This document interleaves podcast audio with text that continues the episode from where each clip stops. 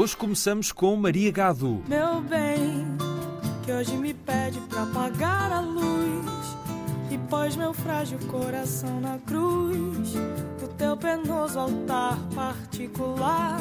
E porque é que a estamos a ouvir aqui na canção Altar Particular?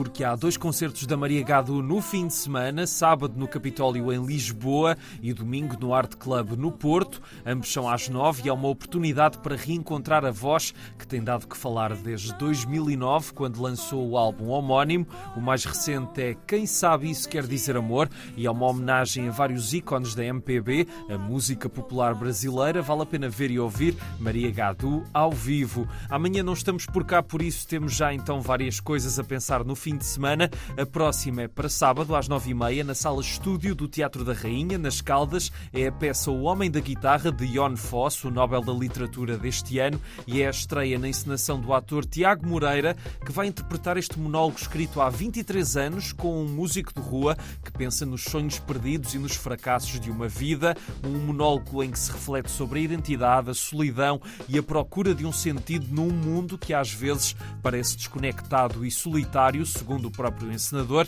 É sessão única, por isso aproveitem, sexta às nove e meia, no Teatro da Rainha. Mais teatro, mas em Faro, também para sábado, mas às quatro e meia, no CAPA, Centro de Artes Performativas do Algarve. Travessia foi um espetáculo desenvolvido por 24 mulheres e cruza teatro, mas também dança, cinema, música, literatura e artes visuais. É um espetáculo que fala de sonhos, das barreiras e das fronteiras que se põem no caminho desses sonhos e que vale a pena apanhar no sábado em.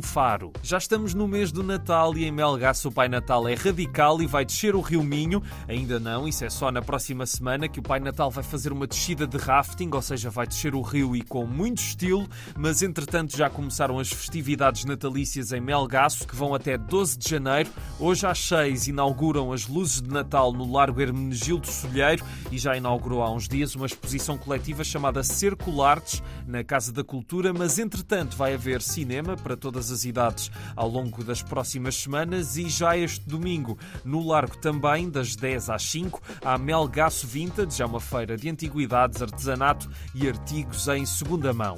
E no domingo às 10 da noite no Teatro Bocage em Lisboa há mais teatros estrangeiras, parte de um texto de José Luís Peixoto com as atrizes Andréa Galvão, Juliana Tavares e Letícia Sapinheiro, três mulheres de três países, cada uma com o seu mundo, para falarem da complicação de sair de um país e entrar noutro e o desejo de lutar por uma vida melhor e que todas as pessoas são estrangeiras para alguém. Não deixem para depois porque é sessão única, domingo às 10 em Lisboa. Atenção Braga, amanhã e sábado está de volta o Festival Autêntica no Altice Fórum, tem um cartaz bem diversificado com James Arthur, Chutes e Pontapés, Caretos, Callum Scott, Calema e muito mais. O programa completo está em festivalautêntica.com e o Autêntica tem um H depois do primeiro T. E hoje estreiam dois filmes muito aguardados. Max, arranca.